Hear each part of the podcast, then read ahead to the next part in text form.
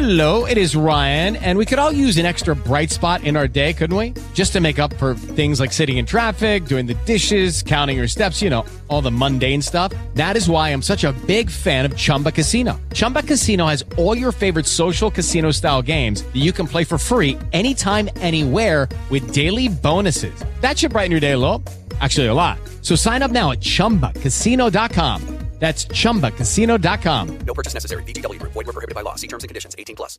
With Lucky Land slots, you can get lucky just about anywhere. Dearly beloved, we are gathered here today to. Has anyone seen the bride and groom?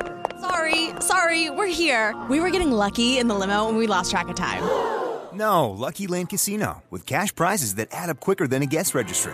In that case, I pronounce you lucky. Play for free at LuckyLandSlots.com. Daily bonuses are waiting. No purchase necessary. Void where prohibited by law. 18 plus. Terms and conditions apply. See website for details. Bonsoir tout le monde et bienvenue au euh, podcast BBN. Premier rendez-vous de la semaine ensemble en ce 29 juin. Ça s'en vient, hein, le tournoi MLS is back. J'espère que vous avez passé un excellent week-end. Moi, c'était euh, formidable. Et euh, ben là, je pète le feu pour être de retour avec vous. Donc, on est ensemble pour la prochaine demi-heure. Ça sera comme ça du lundi au vendredi. On va être également disponible donc sous euh, le podcast audio, comme vous le connaissez à venir jusqu'à maintenant. Avant de lancer l'édition de ce soir, je vous invite à devenir mon patron. Vous pouvez donc soutenir le podcast BBN en devenant euh, Patreon. C'est euh, disponible en forfait de 1 3 6 ou 9 par mois. On va cette semaine produire le premier podcast vidéo exclusif à nos euh, patrons. On a vraiment un beau sujet qui euh, va porter sur qu'est-ce que va avoir l'air le tournoi de la MLS, qu'est-ce que pourrait avoir l'air le tournoi de la MLS dans votre téléviseur. On sait que le premier match de l'Impact, c'est le 9 juillet prochain. On a des pistes, hein? on sait ce qui s'est fait ailleurs, on sait que la MLS va y aller avec un petit côté euh, marketing nord-américain. Donc on évalue quelques pistes et euh, je vous dirais qu'on ne sera pas loin de la vérité et de ce qui va se passer exactement du côté de la MLS pour le tournoi MLS is back. Donc ça va être super intéressant. Mais ce soir, on va se parler dans un premier temps de la euh, Cannes PL qui refuse de, reconnaître l'association des joueurs, si on peut l'appeler euh, ainsi, si, si on veut euh, euh, dire ces choses-là. Et ça brasse en Cannes PL, ça brasse aussi du côté de la MLS, alors que les Whitecaps sont pris un peu à dépourvu là, avec les fans qui demandent la vente pure et simple du club. Et il y a une pétition en ligne, donc on regarde ça ensemble. Partons donc avec la Cannes PL. On sait que dans le monde du sport, cette année, ça sera, euh, sera pas facile. Ça sera vraiment pas facile. Et euh, ça va être pareil un peu partout à travers le globe. Donc, ça risque d'être très, très, très difficile partout dans le monde du sport, pour toutes les équipes sportives, pour toutes les ligues sportives, ça risque d'être très, très compliqué et euh, de, mettre la main finalement sur des, revenus adéquats pour euh, satisfaire tout le monde, ça va être difficile. Chaque ligue, chaque équipe a fait son travail d'assainissement de, ses finances, on va l'appeler comme ça. Et en, en Cannes PL, on a euh, décidé de, sabrer unilatéralement les, salaires des joueurs de l'ordre de 25% sans euh, même négocier, s'assire ou euh, à, tout le moins expliquer la décision aux joueurs et à l'association des joueurs qui, à venir jusqu'à maintenant, n'est toujours pas reconnue par la CPL. Donc, dans un premier temps, est-ce que la CPL doit reconnaître son association de joueurs? Moi, je pense que la CPL, sincèrement, elle est vouée à un bel avenir. Elle est vouée à quelque chose de bien. Euh, si on continue de faire les choses de la bonne façon, on ne sait pas ce qui va se passer pour cette saison-ci. Et euh, présentement, on sait que on ne sait pas plutôt qu'est-ce qui va se passer de la présente saison. Mais on sait que ça va faire mal financièrement parce qu'il n'y a pas de revenus qui rentrent. Mais euh, donc, on- avait un air d'aller après une première saison qu'on peut dire réussie en euh, CPL. On s'en allait vers des belles choses. L'arrivée de l'Atlético euh, d'Ottawa, c'est une belle chose. Ça donne une crédibilité énorme à ce circuit-là. Et on, s'en allait donc vraiment dans le bon sens avec la canne PL. Par contre, il y a quelques anicroches et c'est normal dans une ligue en euh, démarrage, dans une ligue en lancement. Et on le sait, là, on va essayer de rentabiliser au maximum chaque dollar d'investissement. Et c'est un peu ce qu'on on cherche à faire là. Donc, on a sabré les salaires de 25% On n'a pas parlé à personne. On refuse du côté de la, can- de CPL de s'exprimer aux médias dans les derniers jours. Donc, tout ça fait qu'on est dans un environnement où on a d'un côté des joueurs qui sont vraiment pas satisfaits de la situation et euh, de l'autre côté, ben, on a euh, l'ensemble de, euh, de la sphère médiatique qui se demande pourquoi la CanPL refuse euh, de reconnaître l'association de ses joueurs. C'est sûr que si on regarde partout à travers le globe, les associations de joueurs sont là et elles existent. Peu importe la ligue, peu importe le statut, peu importe l'ampleur du circuit, euh, qu'il soit euh, professionnel ou euh, en, voie de le devenir. Mais moi, je pense que pour la notoriété de la CPL, pour la, qualité également de ce qu'elle veut offrir et de ce qu'elle veut dégager, on, on va dire pour le branding de la CPL, c'est important de compter sur une association des joueurs. Puis on n'est pas toujours obligé d'être d'accord avec l'association des joueurs. On peut être en pourparler, on peut être en discussion. Euh, c'est sûr que la CanPL, dans le meilleur des mondes, voulait pas tout de suite d'avoir cette association-là. On se le cachera pas parce qu'on s'attendait à avoir la formation, euh, bien sûr, d'un syndicat, de négocier une convention collective. Et euh, dans les premiers balbutiements de cette euh, ligue pan-canadienne, ben, on, s'est dit, c'est aussi bien que ça arrive un petit peu plus tard. Mais là, présentement, force est d'admettre que les décisions unilatérales de euh, la Ligue font en sorte que les joueurs sont euh, mécontents présentement en euh, CanPL et il faudra rapidement trouver un, moyen de s'entendre avec euh, ces euh, joueurs-là et euh, cette association-là et la reconnaître à sa juste valeur pour pouvoir aller de l'avant et continuer de grandir en tant que euh, ligue professionnelle. L'autre côté où euh, ça brasse énormément, c'est les Wildcaps de euh, Vancouver. Donc, euh, du côté des Wildcaps, euh, on s'en va, va de nulle part. On va se le dire, on va être franc, on se mettra pas la tête dans le sable. Depuis les deux dernières années, c'est un peu catastrophique chez les Wildcaps. Et à la tête des, des, Wildcaps de, Vancouver, on a quand même un groupe de gens qui sont, somme toute, de bonne fortune. Des gens qui ont plus peur de la fin du monde que de la fin du mois. Mais Greg Kerfoot, euh, Jeff Mallette qui est euh, chez euh, Yahoo, Steve Nash, ancien joueur NBA, Steve Luxo, entre autres propriétaire des Celtics, aux membres d'un regroupement. Mais là, voilà que les fans reprochent une mauvaise gestion aux Whitecaps, reprochent une éthique douteuse. Et ça, ça fait tout le temps mal. Et je pense que les Whitecaps, avec l'accumulation de tout ce qui s'est dégagé de l'aura des euh, Whitecaps dans les dernières années, ça serait important à ce moment-ci, je pense, pour eux autres et pour leur survie, de, de caler une équipe de PR, un- une équipe de gestion de crise. Parce que là, souvenez-vous, on avait nommé euh, en janvier dernier euh, Mark Panis. Euh, il, a fait six mois. Il a fait six mois, le gars, mais pour une fois, depuis le début, depuis le lancement et l'introduction de, des Whitecaps en MLS, les, fans, les partisans avaient l'impression d'avoir un gars de confiance, un gars de leur côté, un gars qui transmettait quelque chose entre la direction et le fanbase des, des, des Whitecaps. Mais là, il n'y a plus rien qui va. Je pense que ça, le, départ de Mark, qui était le CAO, c'est un peu euh, la goutte qui a fait déborder le vase. Et, et là, on a le hashtag Sell de Caps qui est sorti, qui a été euh, rendu euh, public. Et avec tout ça vient une pétition.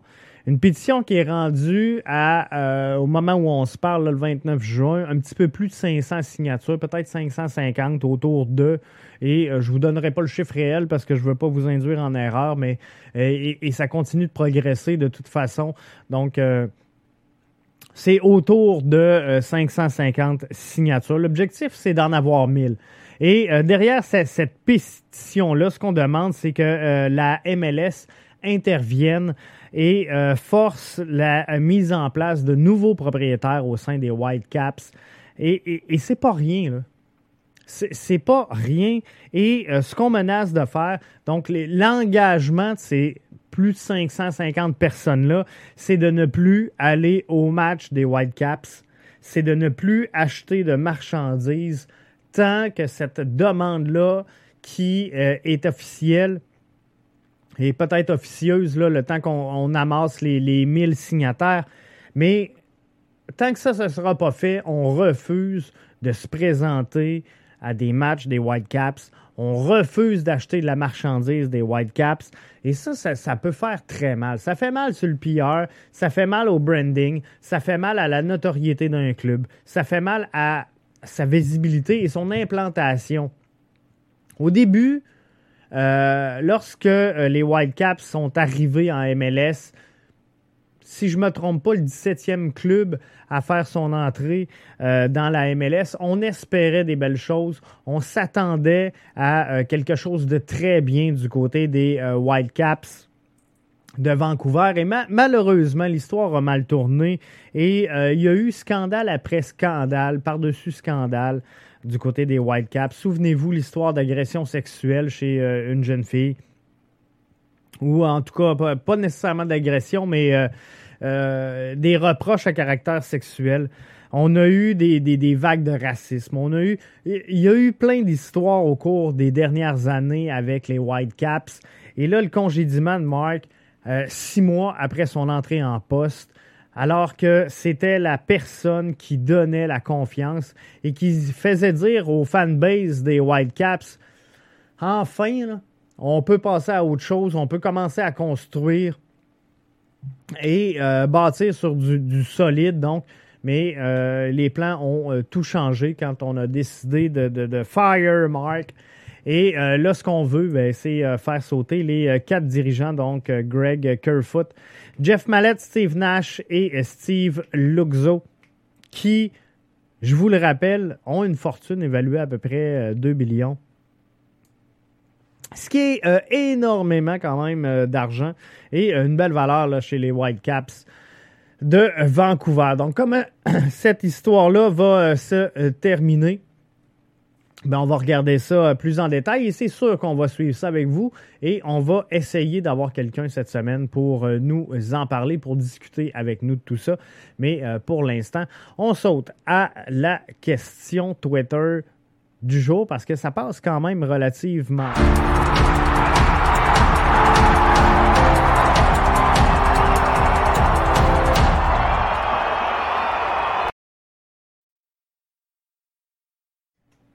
Question euh, Twitter du jour. Si on organise un tailgate avec 50 fans pour les matchs de la ronde qualificative et le respect, bien sûr, des règles de distanciation sociale, seriez-vous intéressé à vous déplacer? C'est la question Twitter du jour. Et euh, clairement, on n'est pas encore prêt. On n'est pas là et euh, ça sera pas facile de réussir finalement à créer, à mettre sur pied, à présenter un, euh, un événement pour le tournoi MLS is back. Donc, euh, ça va être quand même intéressant, somme toute, à suivre le euh, tournoi, mais ce que vous me dites présentement, finalement, c'est que on n'est pas en mesure de présenter. Vous n'êtes pas prêt encore à vous présenter finalement dans, dans un endroit où euh, il y aura un, regroupement de personnes. On parle d'une cinquantaine de fans parce que présentement, c'est ce qu'on a le droit. C'est ce qu'on a le droit d'avoir comme, euh, comme regroupement. Donc, c'est là-dessus qu'on va euh, essayer de, se baser pour créer quelque chose. Et je vous ferai pas de cachette. J'aurais aimé ça organiser avec BBN Media, avec le podcast BBN. J'aurais aimé ça organiser un rassemblement. J'aurais aimé ça qu'on se ramasse 50 euh, dans un même endroit pour euh, regarder le match, faire un podcast d'avant-match, un, un tailgate aussi, parce que euh, depuis une semaine ou deux, là, je commence à jaser avec davantage de fans de l'Impact de Montréal. On jase bouffe, on jase microbrasserie. Donc, euh, de faire un, un- un tailgate et de voir autre chose que juste euh, le, le- le soccer pour euh, le soccer, de, jaser, d'apprendre à se connaître, d'interaction. Ça a été euh, super intéressant, mais euh, visiblement, à la hauteur de, de 60% contre 40, vous n'êtes pas encore prêt à vous présenter dans un lieu public pour un rassemblement, voir l'impact de Montréal. Donc, je pense qu'on va tous demeurer à la maison devant notre TVA Sport pour regarder finalement les matchs de l'impact de Montréal. Donc, c'était la euh, question Twitter du jour. Je m'arrête euh, pas plus longtemps là-dessus. Et euh, je nous ai gardé là, une treizaine de minutes. Donc, avant la fin du podcast, parce que je veux discuter avec vous de quelques dossiers qui retiennent l'attention et qui retiennent, bien sûr, mon attention dans le monde du foot et, bien sûr, de la MLS. On va revenir sur euh, Joey euh, Saputo. Joey Saputo qui euh, mentionne finalement que les joueurs de l'Impact de Montréal n'ont pas assez de pression. Tout le monde a commencé à vous en parler. Je ne ferai pas exception à ça. Et moi, je vais adresser directement un reproche à Joey Saputo et à l'Impact de Montréal. Ça va comme suit. Euh, les fans de l'Impact de Montréal chialent et se plaignent depuis belle lurette que la couverture médiatique euh, elle est insuffisante chez nos médias nationaux. Puis je veux pas lancer le débat des médias puis de la couverture. Puis est-ce que TVA Sport en parle assez? Puis vous êtes en mesure d'aller chercher l'info que vous voulez ou ce que vous voulez. À cette heure, euh, Sky is the limit. Là, vous me direz pas que l'impact de Montréal n'a pas de couverture.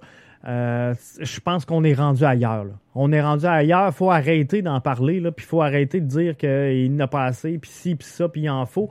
Puis d'un autre côté, et, et je veux pas dire qu'on parle des deux, côtés de la bouche, mais de l'autre côté, on reproche aux Canadiens d'être partout, qu'on parle juste du Canadien. Mais là, moi, sincèrement, de voir un Thierry Henry qui mange ses céréales le matin pour savoir quelle sorte de banane qu'il met, euh, comprenez-vous, c'est pas pas ce que je, veux. Est-ce qu'il mange un parfait? C'est-tu un yogourt grec? C'est-tu euh, du yogourt sans lactose? Comprenez-vous? Moi, je veux qu'on s'en tienne au soccer. Je veux qu'on s'en tienne aux performances. Je veux qu'on s'en tienne à na- l'analyse et à ce qui se passe au, à l'aspect foot, comprenez-vous? Et, et moi, ce qui me déplaît de la couverture qu'on fait du Canadien de Montréal, c'est qu'on parle à tout vent, qui est de l'intérêt ou non on parle du Canadien. Donc, de savoir que Carey Price a changé de char, ça me passe là, comprenez-vous? Mais, euh, donc ça, je déplore ça. Alors, je prônerais pas qu'on fasse la même chose sur l'impact de Montréal. Et alors que ça fait deux mois qu'il n'y a pas de soccer, comment est-ce qu'on parlerait ad vitam aeternam de l'impact de Montréal et qu'on donnerait une couverture quatre heures par jour et à TVA et à RDS et dans le Journal de Québec et à Cube Radio? Comprenez-vous qu'à un moment donné, on va inventer du contenu. Euh, ou encore, on, va le répéter de long en large et on va faire du réchauffé. Donc, c'est pas ce qu'on veut non plus. Je pense que les, fans de l'Impact sont clairs. Ils veulent une information de qualité. Veulent euh, de l'information pertinente. Alors, là-dessus, je ferme la parenthèse de, la, couverture médiatique. Mais ce que je vais faire, par contre, comme reproche, quand je dis je veux faire un reproche et m'adresser à Joey Saputo et à, l'organisation de euh, la MLS, il est extrêmement, je vous le dis, là, il est extrêmement compliqué d'avoir en interview, que ce soit des joueurs de l'Impact de Montréal, que ce soit euh, des membres de la direction. Euh, je pourrais vous retracer plusieurs courriels de demandes qui ont été dirigés à l'Impact de Montréal. Euh, bien fait, bien réalisé. Et je pense que la production que vous écoutez présentement euh, a rien à envier là, à euh, ce qui se fait ailleurs. Moi, je pense que, euh, sincèrement, on s'en va dans, dans- la bonne direction avec ce podcast-là et euh, on continue d'offrir du contenu de qualité et euh, je pense que l'expérience client s'améliore podcast après podcast, semaine après semaine. Ceux qui ont écouté les premiers podcasts, souvenez-vous, à l'époque euh, qu'on a lancé le podcast BBN, donc au début de la dernière saison, c'était pas toujours facile.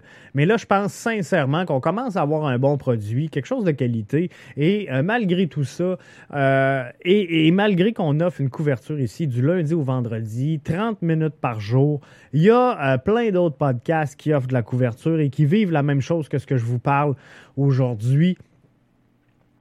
Je vous le dis, la MLS, pas la MLS, mais la direction de l'impact de Montréal,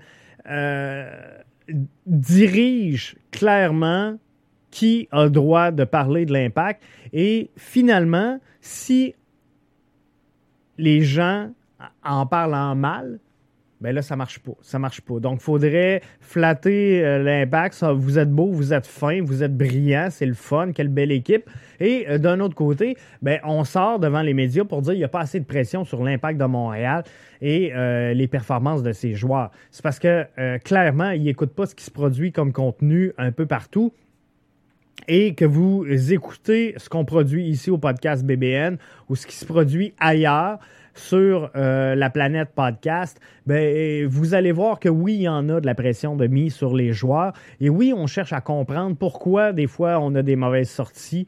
Et euh, sais, je vais parler de moi, je vais parler du mien, je laisse aux autres. Je ne mettrai pas de mots dans la bouche de personne aujourd'hui. Mais euh, clairement, combien de fois je vous ai dit que l'impact était pourri dans euh, les cinq dernières minutes de jeu et dans le temps arrêté? Combien de fois je vous ai dit que l'impact, ça lui prend tout le temps 20 minutes avant de starter? Combien de fois je vous ai dit que Saphir Taider serait pas mal meilleur comme euh, batteur de placement dans une équipe de foot? Euh, pour placer des ballons arrêtés avec l'impact de Montréal. Comment de fois euh, on a euh, fire Ruti la saison dernière parce que ça menait à rien ce qu'il faisait. Tu sais, on en a mis de la pression. Puis comment de fois j'ai dit que Anthony Jackson Hamel, c'est un joueur qui n'est pas capable de jouer plus que 20 minutes.